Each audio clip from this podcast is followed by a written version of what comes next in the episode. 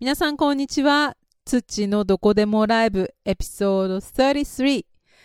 第33回目となります。土のどこでもライブホストは私、土子と筒ゆき子がお届けします。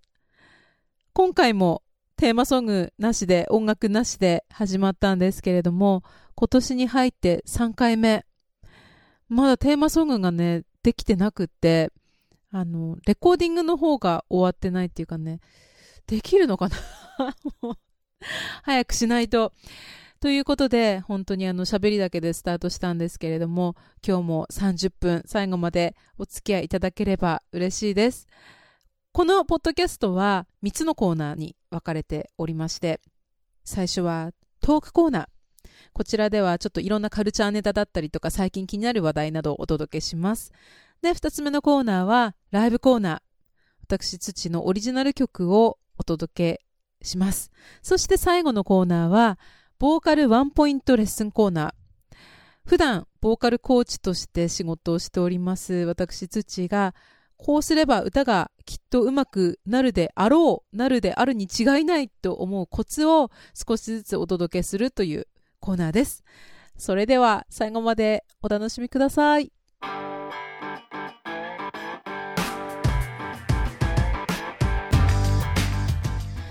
さて、今年ももう2月になってしまいましたね。早い。もう本当に早い。ちょっと焦りモードになっている方もいらっしゃるかもしれないんですけれども、私は結構ね、普段から本当に、本当にのんきでして、追い詰められないとやらない典型的なタイプなんですよ。なので、こう2月だーみたいな、あの、もう、あれ2月なんだーっていうなんかのほほんとした感じで2月を迎えておりますが、そんなことしてる場合じゃないっていうね、あの自分の中でも比較的そんな自分に焦りを感じる今日この頃でおります。ということで、今日のトークコーナーはですね、最近ちょっと、あのアマゾンが熱いなと思って、別に回し物ではないんですけどね、ここであの宣伝したからって私の何の得にもならないっていうのがあるんですけれども、あのなんかアマゾン結構勝負に入ってきてるのかなっていう印象があって、サービスがなんかやたらとすごくなってますよね。あのアマゾンプライムのサービスが。まず映画がまあ限りはもちろんあるんだけれども、ただで見れる上に、音楽もいろんな音楽がまあタダで聴けるっていうのもあるし、まあ、ただっていうか実際はその年会費を払ってるわけなんだけれどもでもそれにしたって他の例えば iTunes だとか他のサービスと比べても結構安いですよね。でまあ私も Amazon プライムに入ってその恩恵をすごく受けてるわけなんですけれども最近ねあのその中の映画で俺はまだ本気出してないだけというのを見たんですよ。2013年の主演が堤真一さん。もうこの人すごい私大好きなんですけれども。もうほんとダメダメな男の役をやっていまして、まあ、42歳にして会社を辞めて自分探しをしてあ俺は漫画家になろうみたいなことをいきなり言い出して。そこからまあちょっとこうだらしない生活を送りつつもこんなんじゃいけないんだみたいな感じでこうトライし続けるっていう編集室にもう本当に漫画を持って行ってそのたんびに没入されてみたいなもうこれ本当面白かったので本当見てない人にはぜひ見ていただきたいっていうのとその見た面白さを分かち合いたいっていう気持ちがあるんだけれどもなんていうかなそのダメっぷりがすごいんだけれどもその何回でもこうめげずにトライしてなんか勝手にいい方に捉えていくっていうね。その、まあ、ひたむきさだったりとかそういうのがねなんか爽快だなっていうのと やっぱり本当にダメで笑っちゃうっていうの。本当周りを固めているねなんか出演者の方々のもねすごいいい味出してるんですよ。でまあとにかくその笑いのツボがバシッと入ったっていうのもあるしあと何ていうのかなこの主役のダメっぷりがなんかすごく自分の身につまされるっていうかまあ、この現実を見れてなくて、まあ、いい年をしてなんかふわふわしてる感がねもしかして私この主人公よりもダメダメなんじゃないぐらいな感じのちょっと身につまされるところがあったりとかしていろんなことを思った映画だったんですけれどももし見てない方はぜひぜひご覧になってみてはいかがでしょうか。あとねその同じその Amazon プライムで今3ヶ月間無料で試してるのがあの、まあ、オーディオブックの Audible なんですけれどもこれあのプライム以外の人だと1ヶ月間今無料っていうことでやっていてなんかおすすめとして一番最初に上がってくる本がやっぱりなんか自己啓発本とかいっぱいあるんですけれどもそれで思いと結果の法則とかっていうのをダウンロードしてでこの間ずっと車の中で聞いてたんですけれどもまあ、いわゆる自己啓発本的なのってなんか中身がちょっと堅苦しいことがあって文章で読むとちょっとこうなんかね読みづらかったりすることもあるんだけれどもオーディオブックとなるとねなんか結構エンターテインメント性がすごいなと思って。でそれはある意味そのナレーターの力量によるところも大きいとは思うんだけれどもあのなんていうのかなその真面目な内容をオーディオブックでこう語られるとね結構まあ、こういう言い方しては失礼なのかもしれないんだけれども結構笑えるなっていうのがあってなんかあの文章で普通に本で見た時にやり過ごすような言い回し例えばあのするとどうでしょうみたいな感じの 言葉って実際にそのオーディオで聞いてみると何とも言えないその面白さがあるっていうかやっぱなんかそこにちょっとこうナレーターの感情表現が見えるからなんでしょうねきっと。それがなんか結構ねいやちょっとこのオーディオブックっていう媒体は自己啓発本とか聞くのに相当なエンターテインメントなんじゃないかなっていうふうにちょっと気づいて。あとねこれでいいのって本当にあのスピードをどんどん変えられるのが便利だなと思って1.5倍にしたりとかあと細かく1.25倍にしたりとかやっぱ通常の速さで聞いてるとねちょっとやっぱだれてきちゃったりとかするんですよね。普通にあの日本語とかだと分かる言葉だと。で逆に英語とかだとあの遅くもできたりするから本当便利だなと思って。でそれこそね英語といえばあのアルクから出版されている English Journal も Audible で出ていて本当あの多分ねそのイングリッシュジャーナルに付録でついてくる CD の中身がそのまま入ってるんだと思うんですよ。でまあアルクのイングリッシュジャーナルって言ったら英語勉強してる人だったら本当ね1回か2回は必ずお世話になっているであろうメジャーな雑誌なんですけれどもそれが全部無料で聴けるっていうのもすごい美味しいとこだなって思うしそんなわけで今ね私のオーディブルのアプリの中にはそのいろんなね勧められている自己啓発本とりあえずダーって入ってるのとイングリッシュジャーナル。あとは、うんとね、最近ほんと最近出ていてちょっとダウンロードしてみたのがなんとあのフィギュアスケートの高橋大輔選手。もうあれかな選手って言わないのかもしれないんですけれども彼が朗読した「星の王子様」っていうのがもうほんと最近出ていてでそれを今ちょっと聞いてみてるんですよ。で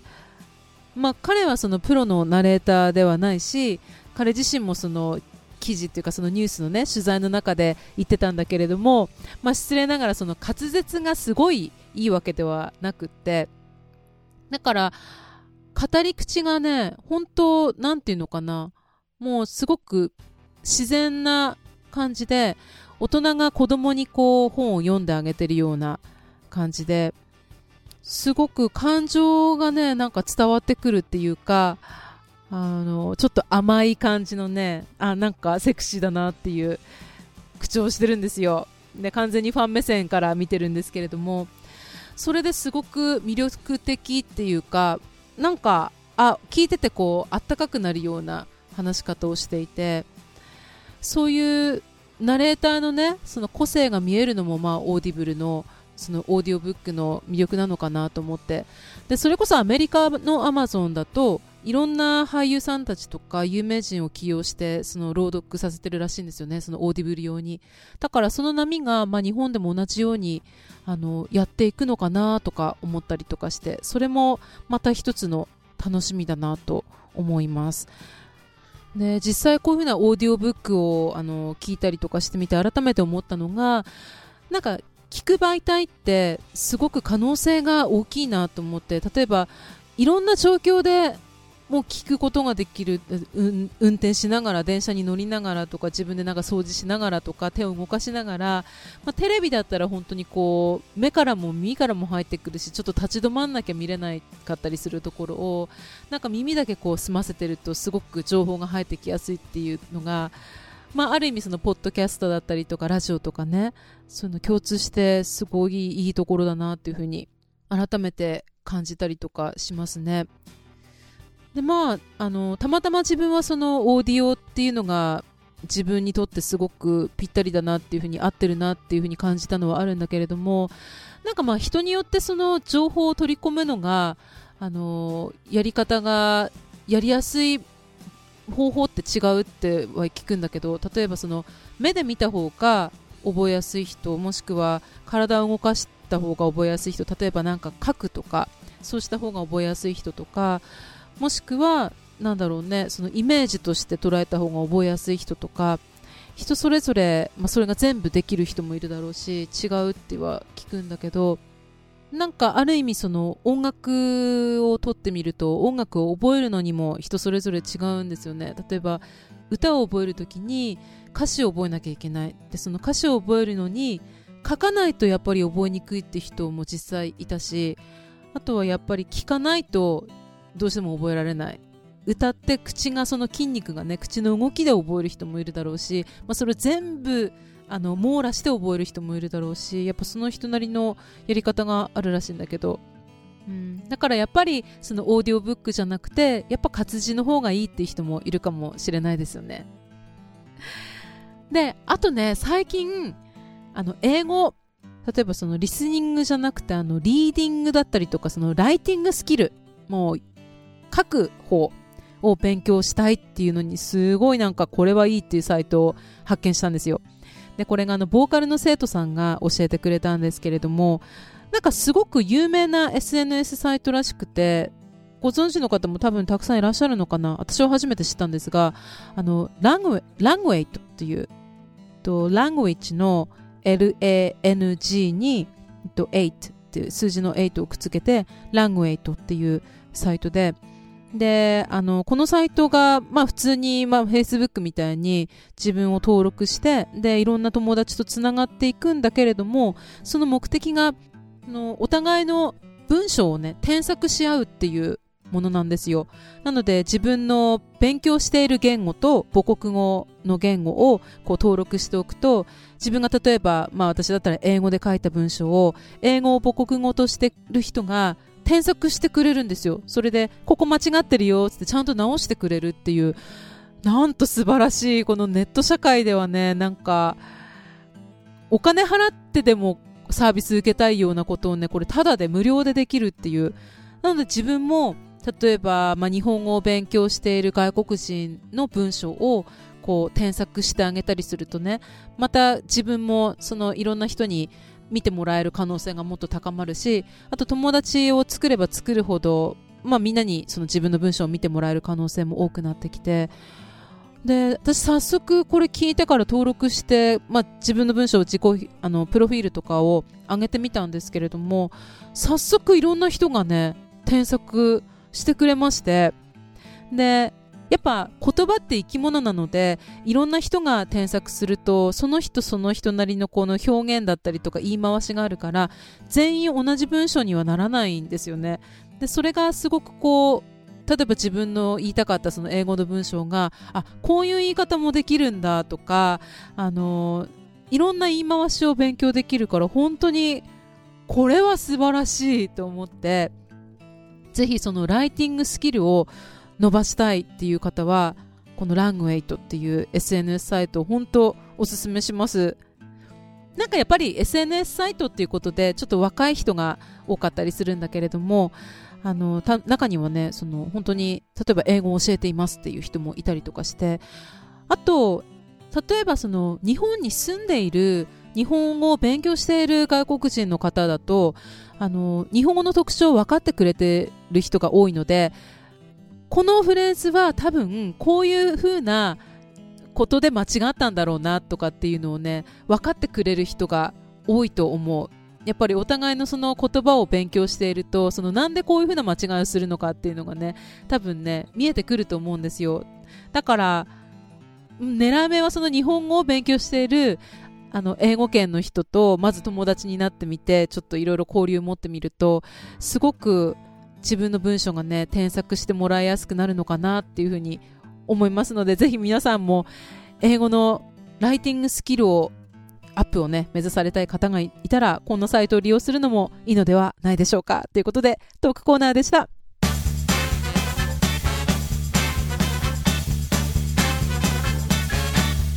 ライブコーナーです。今日はですねあの実際に今弾き語るんじゃなくてつい最近レコーディングしました音源をここでかけたいと思います。で、これ実際はデモ音源でもっとね、本当はいろんな楽器入れたりとかしたかったんだけれども、まずはシンプルにピアノとボーカルで録音してみました。で以前このポッドキャストでいつだったかな、うんと、23回目のどこでもライブ、去年の9月に弾き語りをした曲グラスで、まあ、ラブソング。自分の中では数少ないラブソングなんですけど、あの、ライブで歌ったりすると、ちょっとまあ、あの、意見としてはね、これ、まあ、恋愛の歌だってのはわかるんだけど、何を意味しているのかちょっとわからないっていう声もあったりとかしたんですよ。で、まあ、意味としては、と、女性をグラスに例えたっていう歌で、でこの歌詞に出てくる例えば「グラス」っていう言葉を一人の女性に置き換えた時になんとなくこうどういうこう状況なのかっていうのが見えてくるのではと思います。そんな恋愛の初期の頃を歌ったような曲「グラス」聴いてください。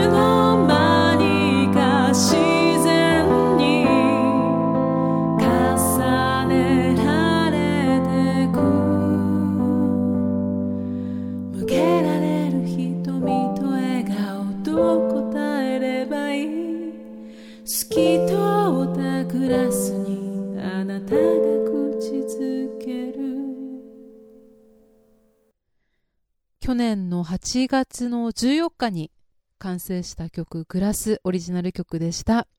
最近レコーディングした歌でした。ありがとうございます。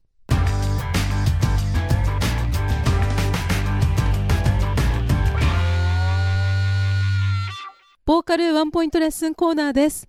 このコーナーは普段ボーカルコーチとしても活動する私土がこうしたらきっと歌が上手くなるであろうというコツをちょっとずつ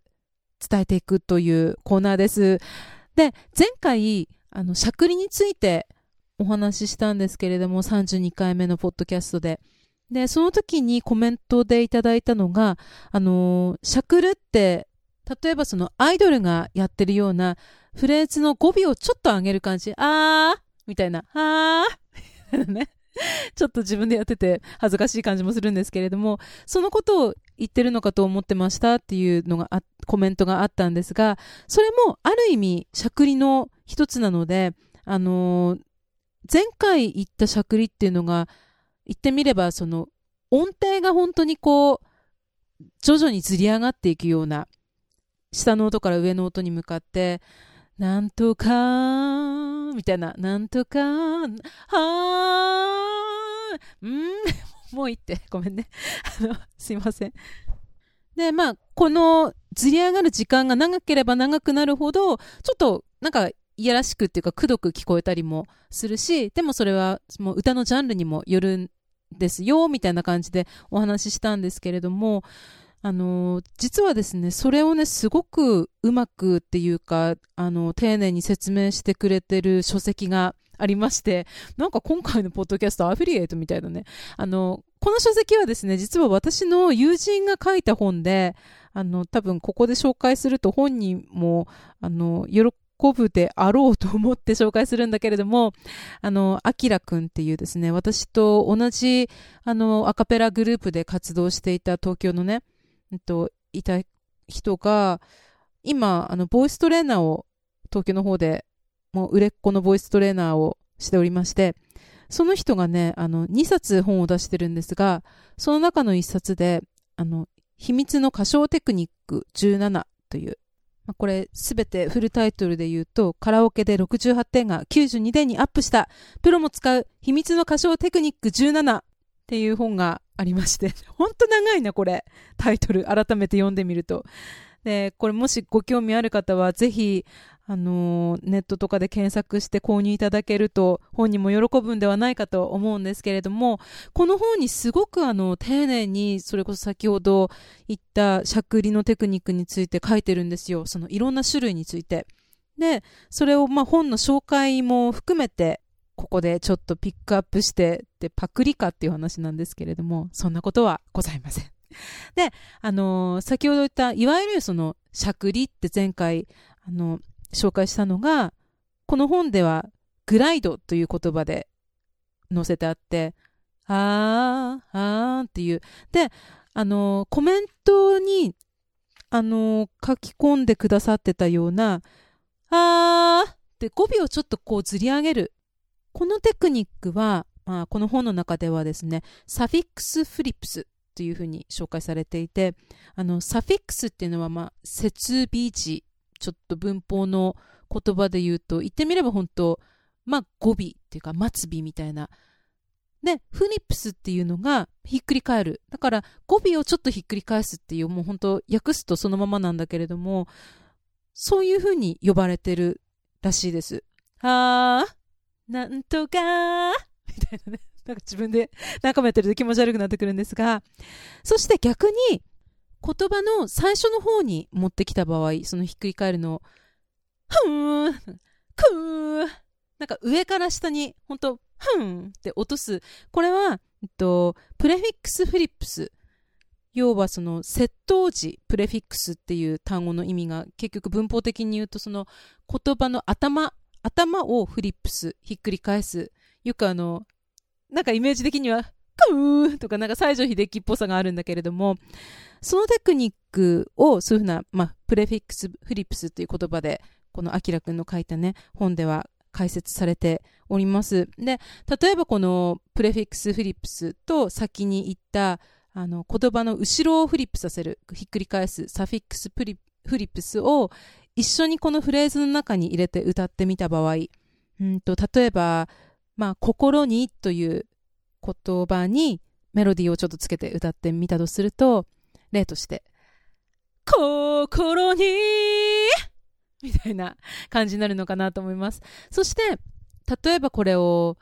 まあ、いわゆるその普通のしゃくりと、今のこの2つのテクニックを全部ひっくるめて入れてみた場合だと、うまくできるかどうかちょっとわかりませんが、心にたいな感じになるかと思います。ぜひあのカラオケ行った時とかね、このテクニックを入れると結構歌に色がついてくるのではなと。なんかアイドルだったりとか、あと男性でもあのよく聞いてみるとこのテクニック入れてる人って結構たくさんいるので、とちょっとやってみてください。で、さっきもあのずっと紹介してきたこのカラオケで68点が92点にアップしたプロも使う秘密の歌唱テクニック17。まあ、友人のあきらくんが、えっと、共同制作として、歌名先生という方と一緒に書いた本なんですけれども、ぜひおすすめするので、もう読んでみてください。で、この本、まあ私は実際本人からこのサイン付きでいただいてるんですけれども、初めてこの手にした時に、まあ、ここまでその歌唱テクニックについて緻密に論理的にしっかり分析して書いたっていうこのなんていうのかな、もうすごいなと本当に思って、もう笑いが止まんなくなっちゃって、すごくいい意味で。で、まあ一緒のアカペラグループで歌ってたっていうのもあるんですけれども、でもボイストレーナーとしてはもう大先輩で、あの私も本当に勉強させてもらってるんだけれども、あともう一冊、この前に発行した本があの、奇跡のボイストレーニングっていうね、あの、結構なんだろうね、こういうふうなボイストレーニングの本って、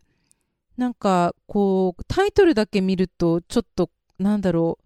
う、親しみを持ちやすいような名前にわざとしてるところがあるんだけど、中身を見るとかなり突っ込んだ内容っていうのがよくあって、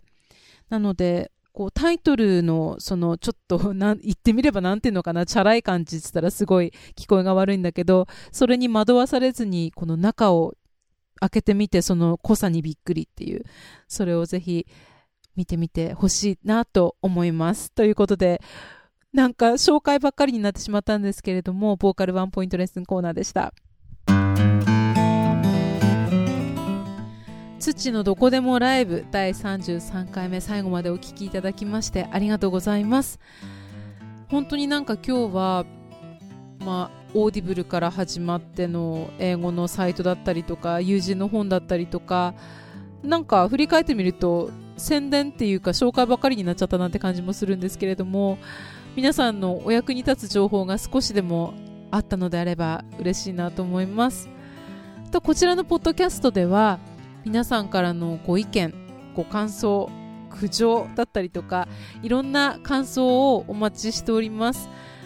iTunes などのポッドキャストから聞いてくださっている方はそのままあの記載してあるメールアドレスに送っていただいてもバッチリですしあとはウェブサイトの方ツッチー .com の方から聞いていただいている方はあのコンタクトっていうところからでもいいですしあとはコメント欄に直接書いていただいてもバッチリなのでぜひあのご意見などお寄せください。それではこのポッドキャストを世界のどこかで聞いてくださっている皆さん次回の更新まで元気にそして素敵な日々をお過ごしください。またお会いできるのを楽しみにしております。それでは土でした。じゃあね。バイバーイ。